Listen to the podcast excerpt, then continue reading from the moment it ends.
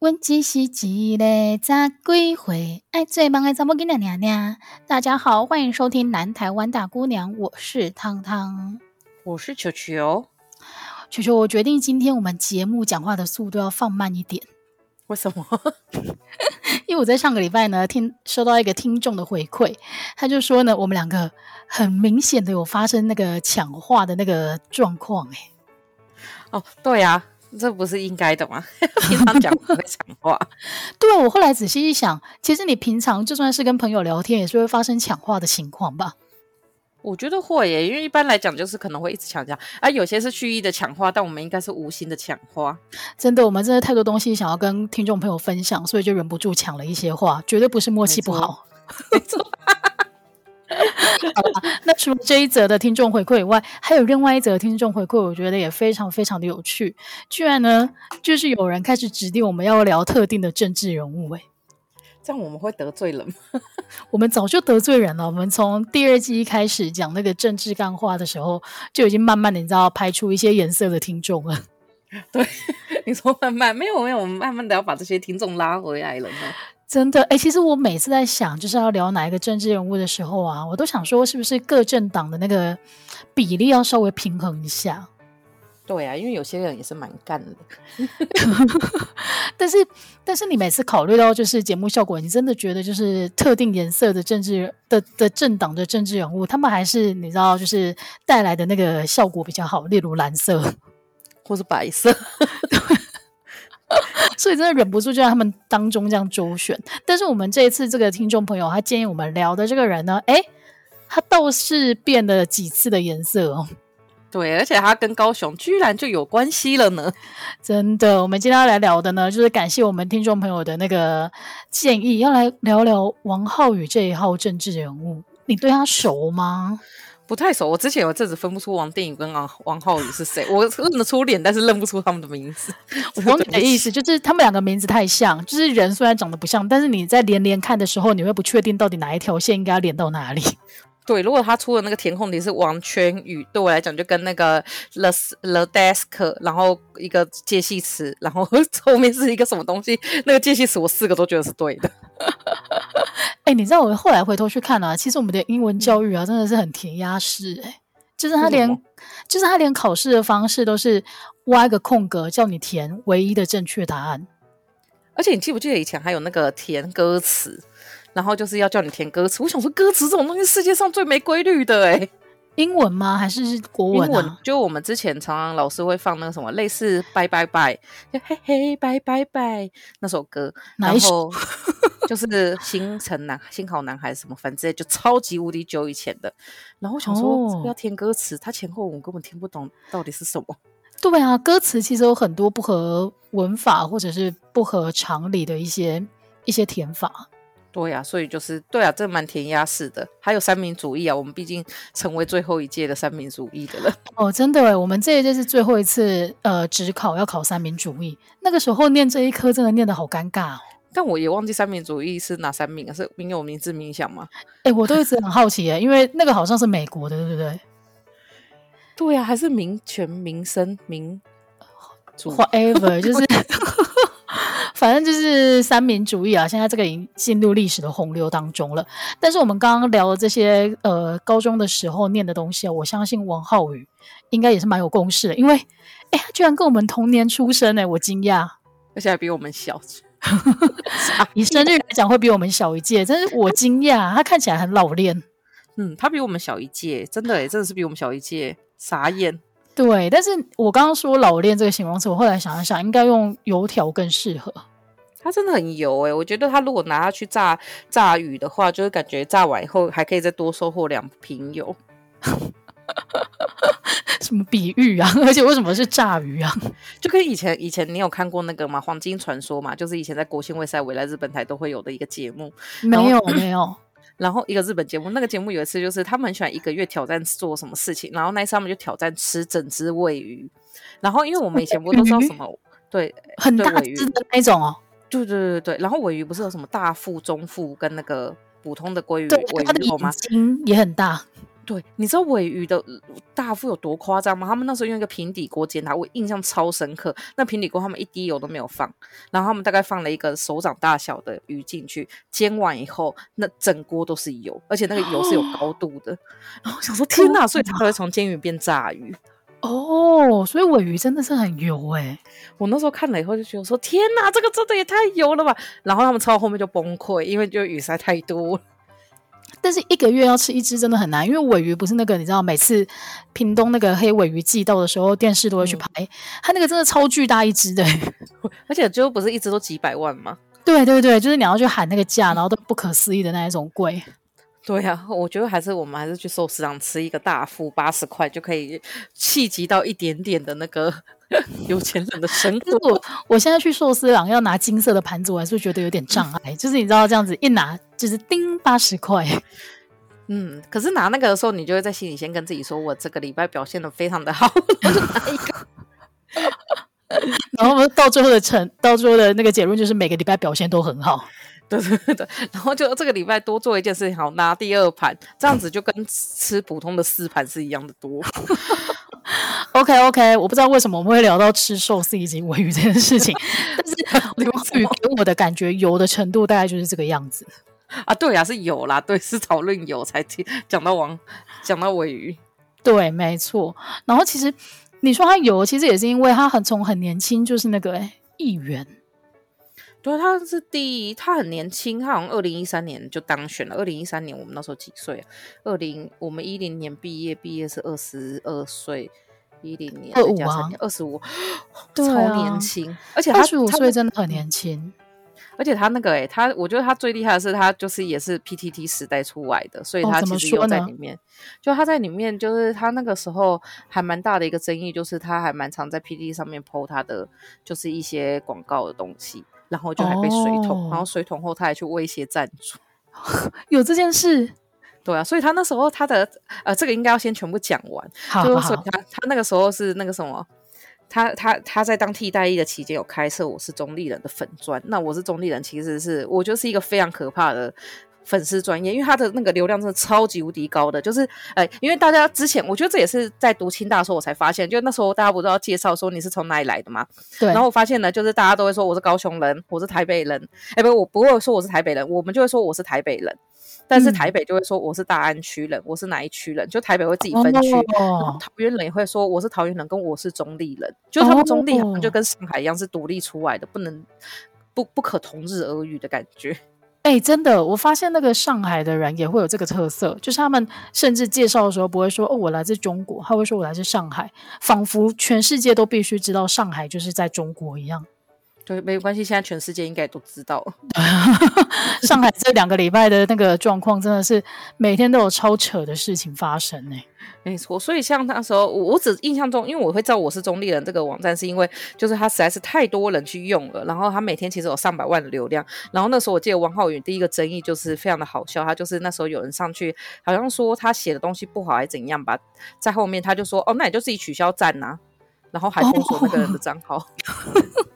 就是 很会反操作网络的人，真的哎，这这真的是好啦。从那个他真的是蛮做自己的，而且他如果做自己的话，后来就用我是中立人的那个版主的名号，然后出来选举，然后还当选了，而且还一开始是绿党的，对不对？对，因为我记得他那时候当选的时候，还有人就说什么什么绿党就是民进党。我、哦、这个误会大了哦，绿党不等于民进党。对，而且那时候绿党超生气，说我们才不是民进党嘞。对，因为我印象一开始他是绿党的，然后桃园是议员，然后、嗯、其实我觉得以议员来讲，他算是全国知名度还蛮高的。对，因为他就是有被说为是不分区议员，因为他很喜欢全台湾都管，特别是高雄，他那个时候超爱管韩国语的任何事情。对啊，但是这个事情我也不知道。我觉得韩国瑜那个时候，他就是因为你知道媒体都很喜欢报道他，然后网络上也是只要有一他，只要一有他出现，连我都会忍不住想要去点那则新闻。所以我说是柯文哲，对，所以我觉得你说那个时候谁都想要去蹭一下这个也合理。毕竟你知道，就是议员拼的就是一个知名度。对，而且而且后来就是因为他那时候一直蹭，所以我其实才注意到这个人。不然他其实只有在中立的时候，哎，就在桃园的时候，其实我没有很就很理解这个人。然后因为他一直蹭韩国语，以后我就想说，哇，这个人真是有够敢的。结果在那时候，他就是这样子做那么烂，然后第二次还可以再当选。我想说，桃园人是脑袋有问题？反正他进去就是头一个看过的名字啊，我觉得。对，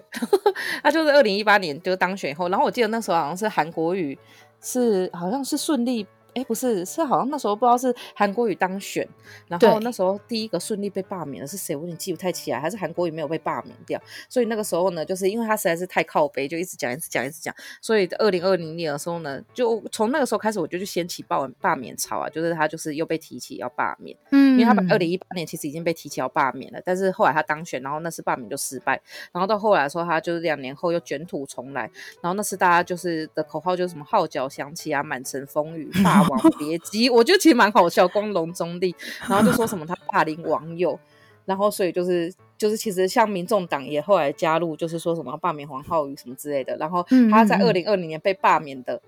以后就加入民进党，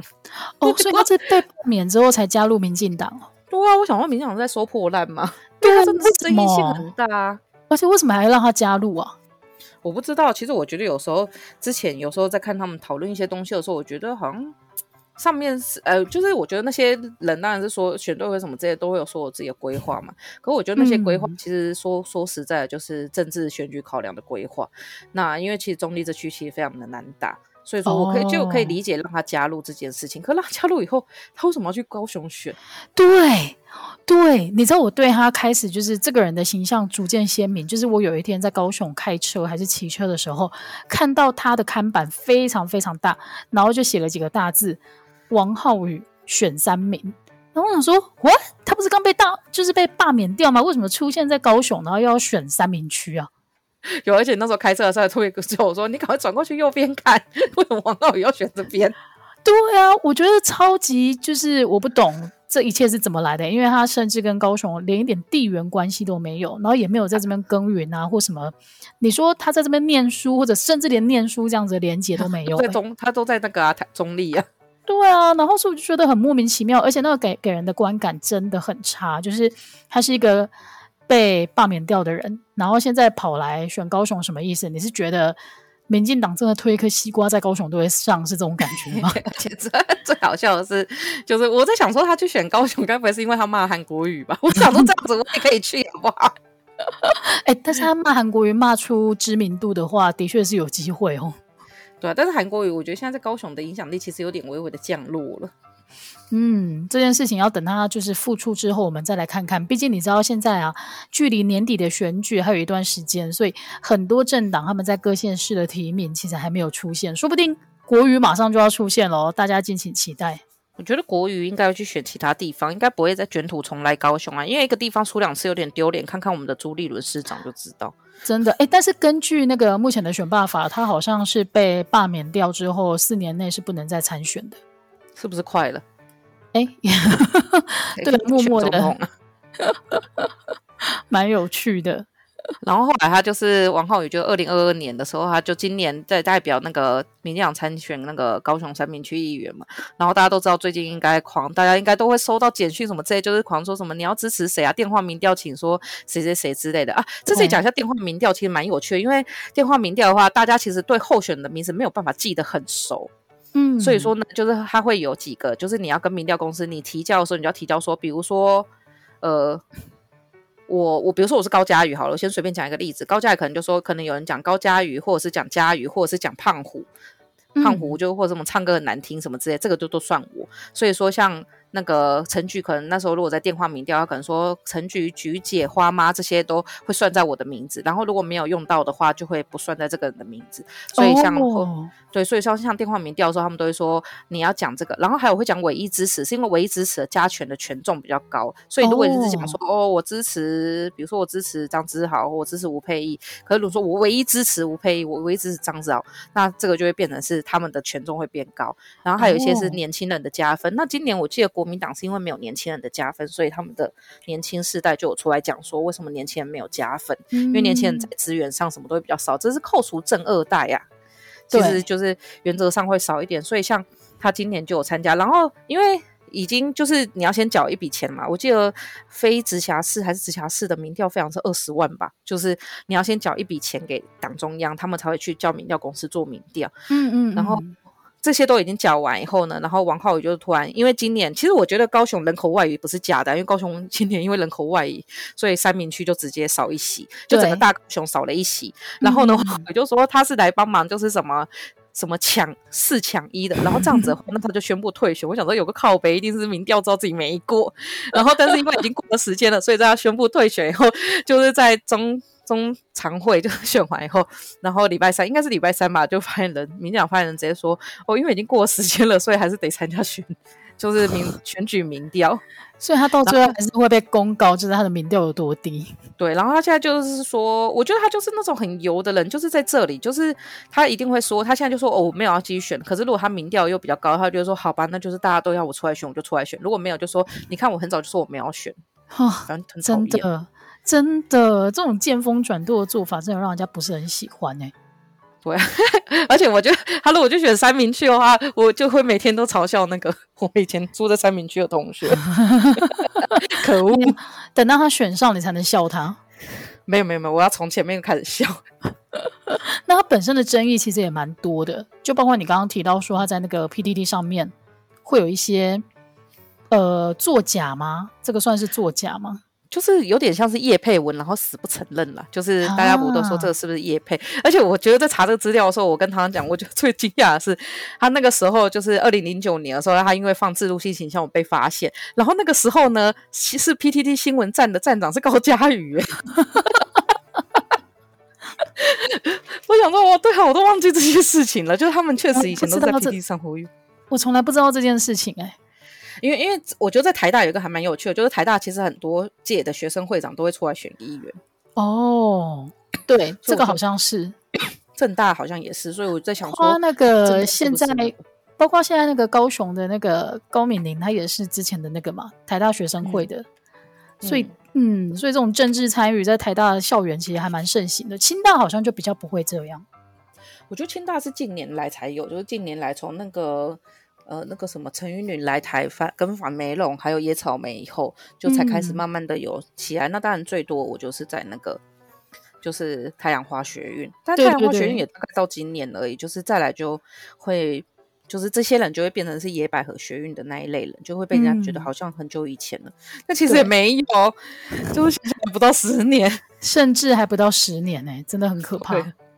然后后来他刚刚不是讲说，就是他有被说是霸凌网友吗？是因为呢，两千二零一八年的时候，他在中立有一对叫游信信友的母女，然后去高雄参加高雄市长韩国瑜的造势活动。我觉得跑很远啊，就是真的很支持。后面的服务团队就是在没有经过他们的同意下去把他们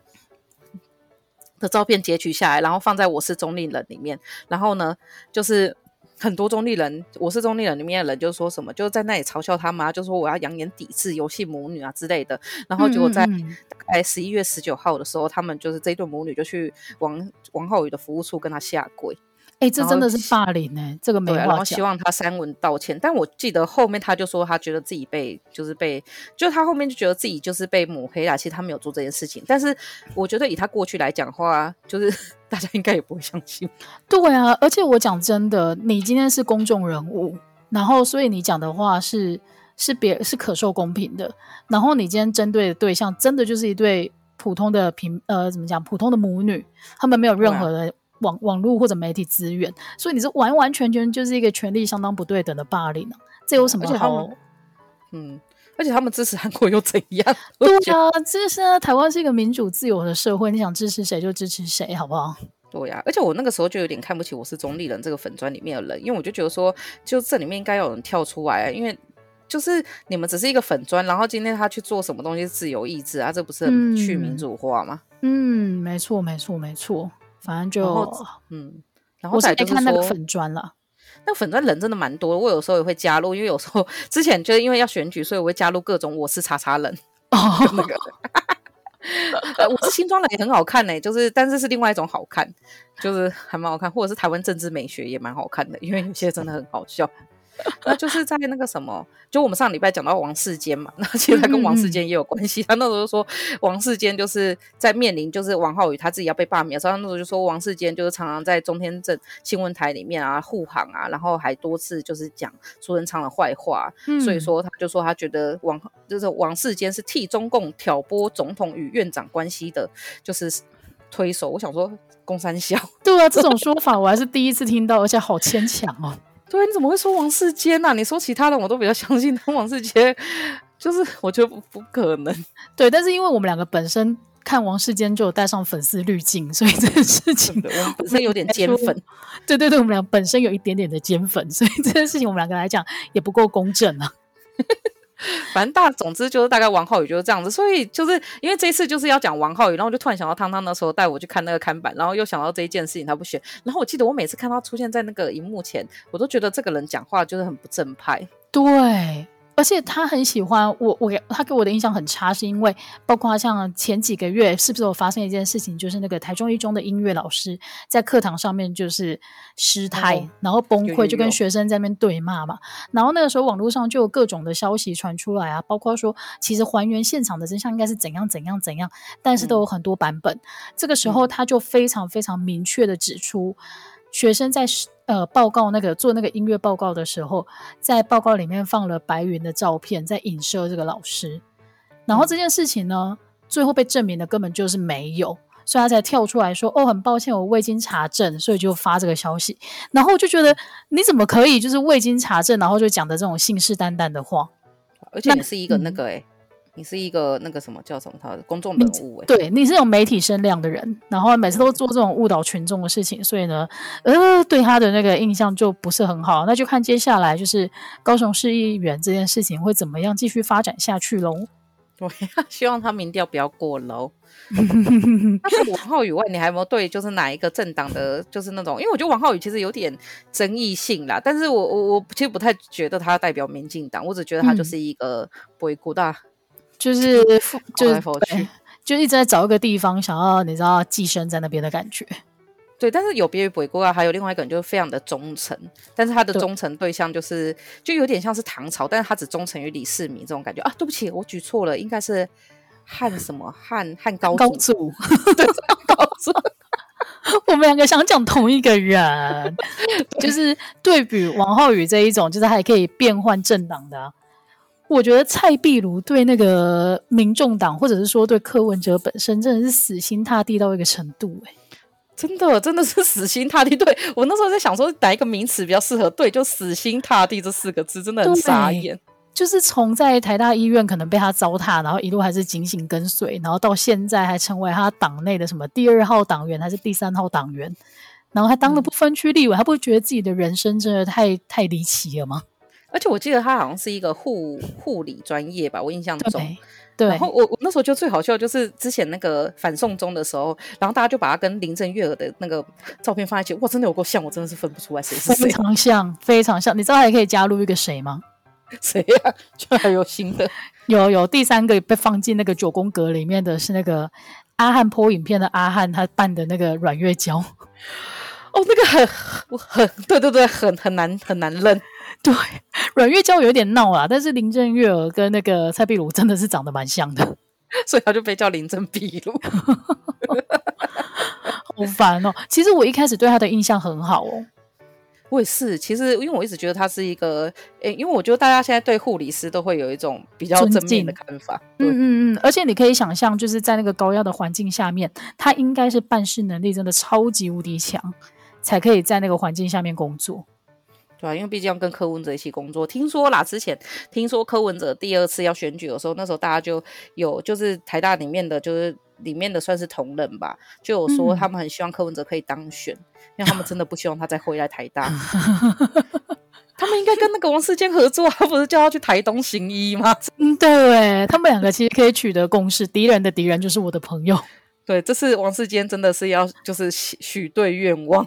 真的。但是，对你讲到这个，我有印象，就是后来这件事情被大家翻出来，就哎，怎么有一个另外解读的方式？而且，哎，那你还记得他为什么叫血滴子吗？我有点记不太起来了。但是我也是印象中他是血滴子。他也是血滴子，为什么？是说他非常的呃冷血无情吗？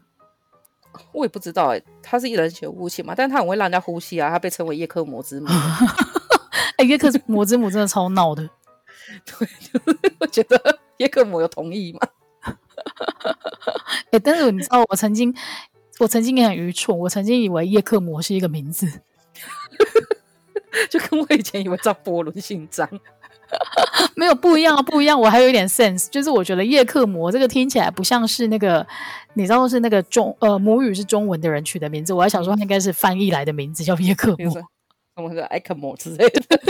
那个艾克膜的朋友。对，就后来发现哦，原来是一套 是一套那个医学上面的仪器。那我我其实跟蔡壁如一起上过节目，上那个乡民来冲康。然后那时候就是我们上完的新的，就是我们觉得他是一个非常假的人，就是因为你知道我们那时候在后台化妆的时候，然后我们就问说，哎，那你们接下来要推谁啊？然后为什么要推谁谁谁谁？他说哦，没有啦，就是就是这个。就反正就很模棱两可讲说，我觉得这个没什么啊，就是选举嘛，就是这样子啊。然后把把这好像就推一个星光的千金要选那一次。然后呢，哦、一到节目以后，就问到他说，他立刻就是整个现场好像变成他的现场。他就说，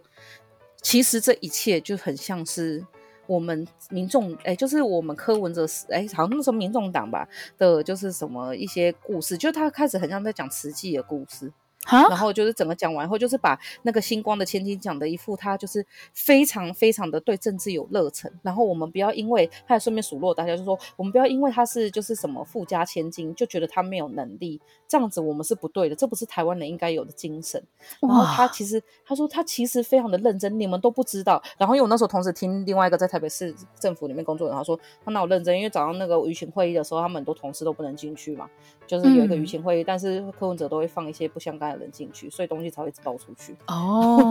我就说，天啊，这个人真的是很会。然后讲完以后，然后当主持人要问他说啊，所以这件事是真的假的时候，他就会说，我们交给这个世界去，就是去类似什么可受公平之类。哦、我想说啊，那被公某个公司阿小啊，对啊，他没有讲，他没有回答任何问题，耶。就是很假。然后连整个节目结束，因为其实像我们不管跟所有正男一起上节目的时候，一结束以后，大家就说哦，好累哦，就是我们最近一直要帮这个人辩护，真的很累。那他一结束的时候，就是说我真的非常觉得柯文哲主席带的非常的好，我很喜欢。他是被他被下了什么降头啊？你不觉得很可怕吗？我不知道，我觉得他真的是完全就是死心塌地，好可怕。对，对，而且他死心塌地的方式是没有批评的。就是你今天可能可以跟随一个人，或者是在同一个组织里面做事，但是当他发生一些纰漏的时候，你应该还是要就是讲一些你知道对群众讲的检讨的话，但是从来没有，他永远都是会反过来就是检讨呃执政党，或者是检检讨这些网络乡民。真的，我觉得很可怕。其实我我真的是觉得，我觉得他加上柯文哲真的是一个灾害呀、啊。我们就看看接下来白色力量会怎么发展了。对，但是 我觉得对，我不知道你有，我觉得对蔡壁如最近最大的印象，我觉得我们应该都同一个吧，就那个多毛熊。哎、对，他跟四叉猫，你刚刚讲到那个柯文哲放不相关的人进去舆情会议，所以导致他们的资料一直外流，我就想说，他们是放了四叉猫进去吗？那个四叉猫是私下跟那个林正，哎，不是林正好，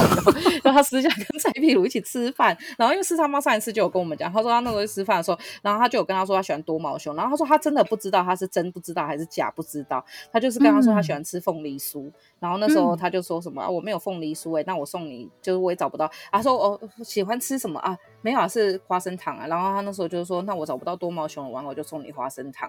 然后那时候就是当然四叉猫有在他的脸书上说什么。就是他误会了，但我们后来实际上跟他聊天的时候，他说他觉得好像是有点就是在做新闻的感觉。嗯嗯嗯，你的意思是，他根本其实就知道，只是为了要创造一个效果，所以故意就是拉着人家演一出戏这样子。对，但是因为我真的很讨厌这两个人，所以哦天哪，我觉得真的是我讲到这两个人，我真的是整个嘴都在尖。就是两个完全不同，但是让人家都没有办法停下来，就是思考一下他们到底哪里不对劲的的这种角色。哎。那如果这两个人要去选，如果只是这两个人要去选你那一区的议员，你会选谁？就只有这两个人而已。哇，你为什么突然间丢一题那个救急那种选择啊？你有看过网络上那个图吗？就是哪一个按键都按不下去的那种感觉。有 有有。这两个人如果真的要来选的话，我真的无法抉择哎。对，想说直接去投废票算了。对，我可能真的会投废票，就是我觉得太闹了。但是偏偏我们的选罢法里面又没有说，呃，选举的时候你有一个门槛，基本上你只要比其他人高就可以。对啊，我觉得应该有个门槛，比如说他的废票占了他有效票的二分之一的时候，这个人就应该选举无效。这个要修法，这个没那么容易。但是好，那如果是你，你要选谁？如果这两个人同时到你的区，我会出来选。哦、我觉得太可怕。就像你之前记得之前那个什么，不是学校在选那个学生会长的时候，黄玉文讨厌其中一个候选人，我就出来选，算出来没上，但我觉得很有尬词。我觉得我好像有这件事情的印象。好吧，那的确是你会做的事情。那我的选择就是投废票。听众朋友，如果你们有做出更更好的选择的话，欢迎跟我们分享，好不好？对，但是如果说这两个人投投票，然后不投的话，我可能立刻就会死的话，那我应该会投蔡壁如。真的哦？对，因为我觉得王浩宇就是那种会说谎的人，但蔡壁如是你会觉得他讲每个东西都是都是为了柯文哲去做，这是一种爱情。嗯，好吧，那如果是我不投票，我就必须要终身吃素的话，那我可能会选王浩宇。哇，终身吃素这个下好大哦！因为我的我的意思就是，就是这两个候选人真的选不出来的时候，最后就是回归政党吧，就是民众民众党，我真的是没办法。哦，对，我忘记他们后面有政党，但我觉得民众党撑不了多久啊。这民众党里面的每一个候选人，我们之后都可以好好的谈，因为每个都好精彩。又还有那什么烧阴毛的啊，真的很奇怪，它里面的人真的好奇怪哦。就可能是因为他们自己也很奇怪吧，但其实蔡壁如跟王浩宇，我觉得他们都有同样的，就是因为蔡一个是因为很油嘛，一个是因为爱，嗯、所以像蔡壁如就是在做的时候，像如果假设有任何人对柯文哲不利的话，他其实就会开始，比如说扫除行政障碍，或者是有点霸凌，像之前简余晏啊之类的这样子，嗯、所以其实我觉得他们都是在政治上非常善用这个武器，然后去操作去，就是我觉得有点去霸凌其他人，所以这两个其实我觉得对政治来讲都不是一件好事。嗯，哎，但但是讲到霸凌啊，你最近有看那个网络上？我最近看到网络上有一组那个不是影片，它是把影片截图，所以你知道有那一种文，有那一种图片，就是你一直呃，你一页一页这样子看，就可以看到那个影片完整在讲什么的故事。啊，有有有。对，然后我就看到有一个韩国的节目是那个就是刘在熙主持的，然后他邀请到了一个那个一个基金会的理事长。然后来谈说，哎，为什么他会想要成立这个组织，然后来预防校园霸凌？就他就开始讲那个故事，我看了真的是鸡皮疙瘩。然后你在准备资料的时候讲到这个，对，你在准备资料的时候有讲到这个，我就觉得天啊，我们俩真的心有灵犀一点通。他那个时候就在 就在讲说，为什么他会想要成立，就是因为他在二十七年前的时候呢，他那个时候他儿子只有十六岁，然后就因为校园霸凌的关系，他就决定要结束自己的生命。然后我觉得这个当中会让一个父亲更心疼的是，他那个时候呃回到家里，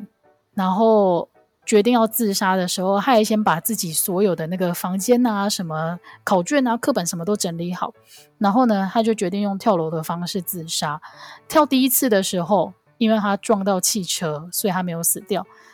这个时候，一般人你应该觉得哦，就痛到不行了，就是你会打消就是你要轻生的这个念头。但是他没，应该会觉得上天不让我死吧？对，你应该会有一个转念，就想说，哎，是不是我这么不顺利，就是上天其实还希望我去做别的事情，或者是我好痛，我不想再经历一次了。但是没有，他儿子那个时候爬起来之后，就再度走上楼，然后就跳了第二次，然后这个时候他就轻生成功了。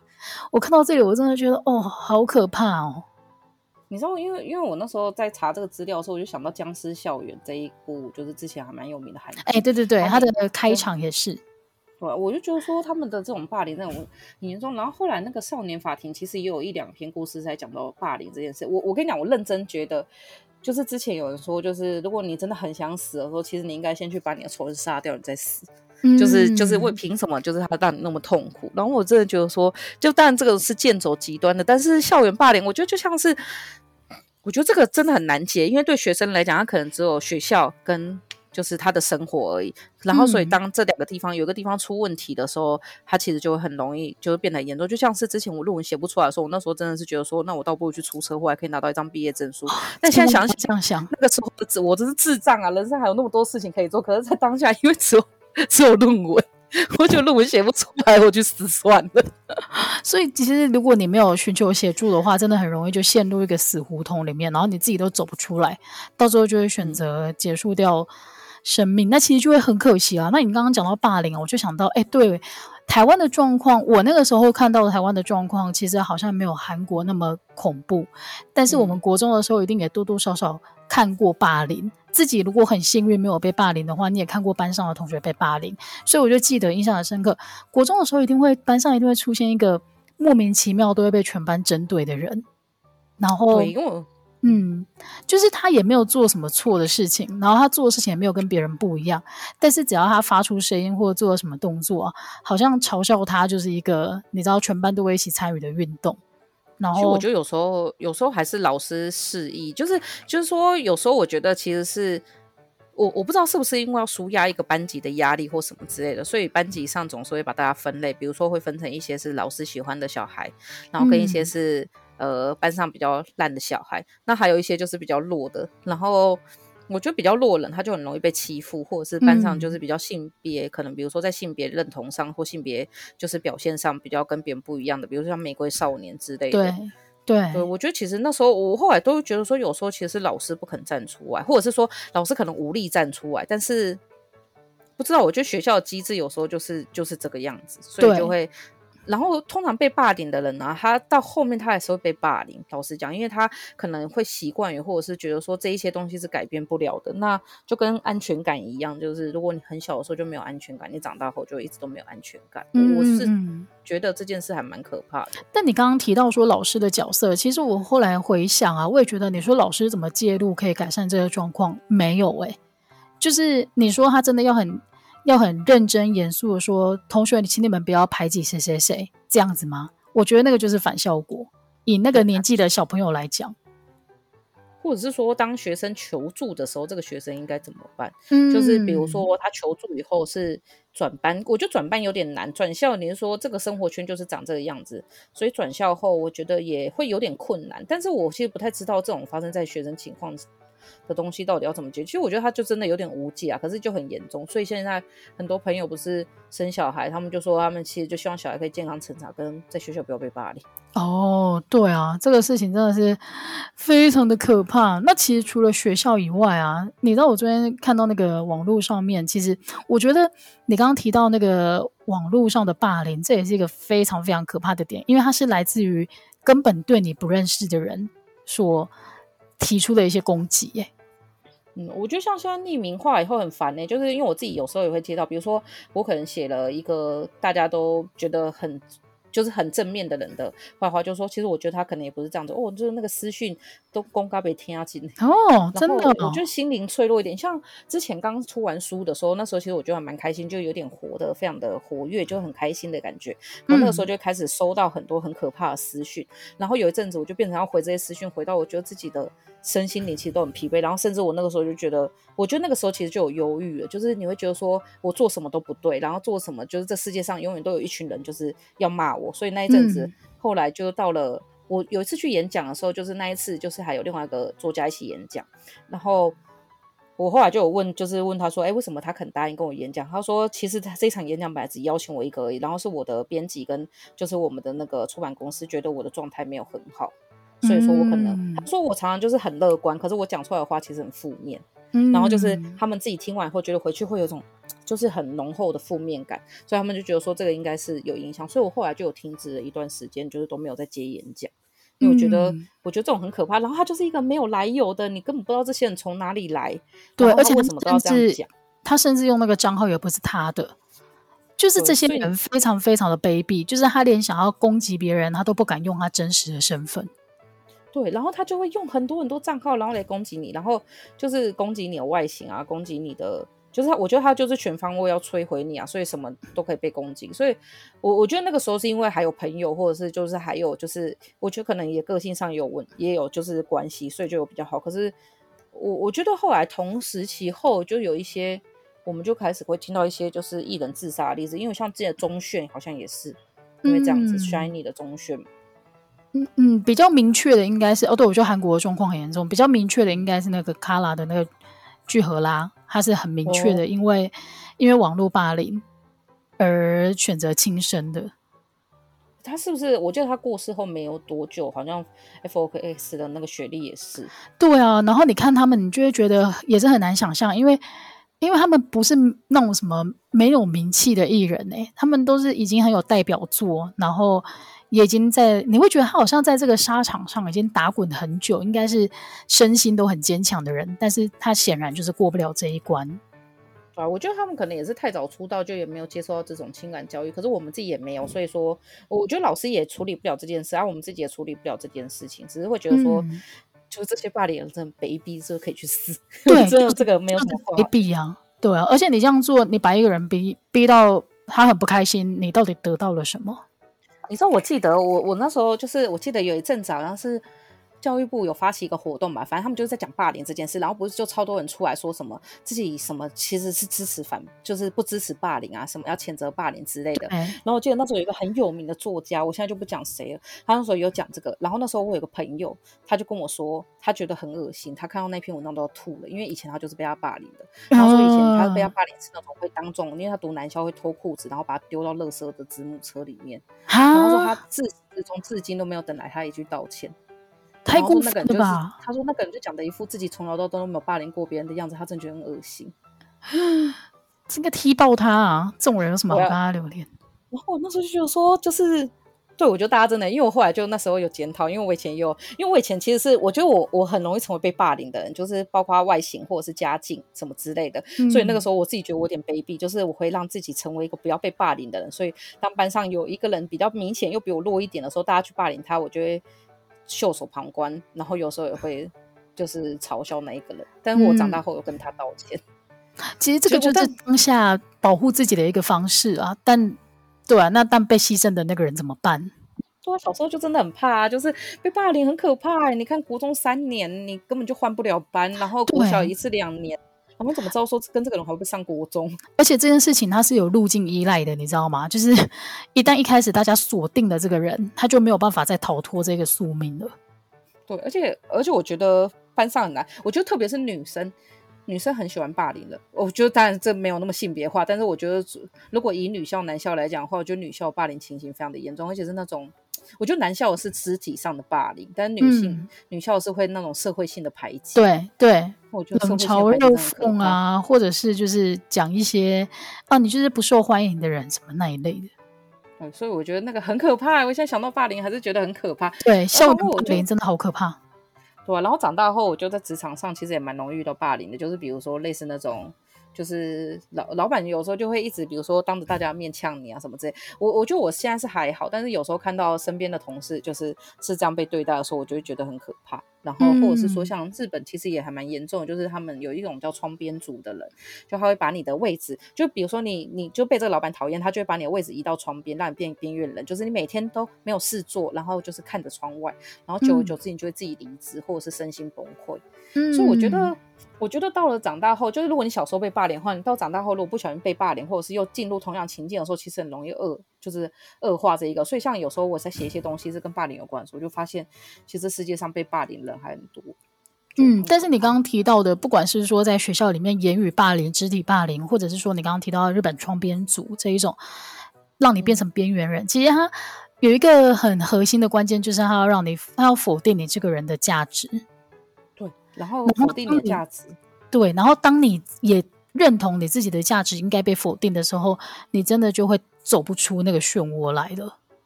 所以我觉得后来才会很多人去依靠神奇灵。那当然，我觉得就是后来就可能，比如说有些人会被骗财啊，或者是说就是因为你会心灵脆弱，然后去加入一些组织。所以我，我我自己是觉得啊，就是我那个时候心里很脆弱的时候，我也是狂算命。然后我就还是要再讲一次，我算过最贵的一次命就是一万五千块钱，就是算完以后，我觉得实在是太不值得了，我还把它打成逐字稿这件事，我还可以一而再再而三一直讲。但是我觉得，我后来觉得说这些东西其实都只是暂时的，因为你自己心里会走不出那个坎。所以那个时候，就我有个也是作家朋友，他就跟我说，他有个朋友就是四大会计师事务所里面的，反正一个非常优秀的人，然后他从小到大就是。嗯因为她是女生，所以她爸就从小到大，不管她怎么优秀，读北一女什么之类的，她爸都会说：“啊，你是个女生就没有用。”哦，然后他们也不是那种就是低知识家庭，就是高社经地位家族，所以她从小到大都是想要证明给她爸看，但因为她永远都得不到正面的答案，所以她后来就是会变成以泪洗面。然后后来他就有一次跟自己说，反正他就给自己八次的机会看心理智商，然后他八次内一定要好。嗯所以他每次去的时候就先爆哭，然后爆讲，爆哭爆讲，爆哭爆讲，然后八次后就真的好了，就是真的就是有被说可以不用再回去了。然后因为那时候我就是也是很崩溃，那时候我也是，我可能比如说走进 SOGO，只是想说因为很热，然后就经过 SOGO，我出来就会拎两双鞋，那两双鞋我死都不会穿，但是我就觉得压力大到必须要买东西，所以后来我也去看心理智商，然后去看心理咨商的时候，第一次讲的时候，呵 呵心理咨商就跟我说，虽然心理咨商不便宜，但是你不用讲那么快，因为我消化不了。当时就超快的倍速，就想跟他讲，然后就开始边哭边讲，边哭边讲。他说我是天，然后后来他就开始在上面画族谱，用那种谱系表，就说所以你今天是怎样怎样。然后后来我发现他其实要跟我讲的就是家庭问题，其实会延伸到你的工作问题。嗯、然后他讲了以后，他就有会跟你讲一些怎么去做。然后我就是完全照着做了，就是嗯嗯嗯 因为真的很贵，三千多，钱都花，一定要听进去。对，所以我大概三四次后，心理师咨商师跟我说：“哦，那我觉得你可以暂时不用来，嗯，就是你就这样做就好。”我那时候想说：“耶，我赢过北一女的，在 这件事情还要比，我觉得自己也是蛮白烂的。拜托，在这件事情上面不需要比速度，好不好？” 我那个，然后后来我就是心理比较健康以后，才有办法去运动。呃，我觉得运动就真的有差。就是你，你心里很糟糕的时候，你去运动，什么血清素那些根本就没有办法，因为你根本连动起来都没有办法。可是心情比较好，就开始运动，你就会觉得，而且你心情好之后，你开始运动，运动又会让你保持心情稳定，所以这个是才是会慢慢的往好的方向去发展的。对啊，所以我觉得就是我，我觉得因为这一次讲这个，然后就突然想到可以讲霸凌，因为最近那个我刚刚也是跟你看到一样的那个刘在石的那个，对对对对对，我觉得好可怕，真的很可怕。那希望就是我不知道，我觉得现在大家网络上或者是身边的资源越来越多了，其实应该有更好的方式可以去教育我们下一代，然后让校园霸凌这件事情可以慢慢慢慢的不流行，好吧？因为我后来我仔细一想，很多那种霸凌者，其实他就是。也有可能是一个哦，我想要赶这个流行的这种心态。那如果我们 对啊，那如果我们大家让这件就是你霸凌别人变成一个很逊的表现的话，那或许在未成未成熟的青少年的身上就可以阻止他们不去做这样的事情吧。哦，这很酷哎，就是可以说霸凌人逊，对对对，逊我们讲训炮是不是本身就是被人家霸凌的一个原因？就是老人才讲训炮。有可能哦，对了，但是我们还是希望就是善良的力量，好不好？慢慢被放大。对，就像我们在讲这个，也没有在霸凌政治人物，他们都比我们高，我们没有在霸凌他。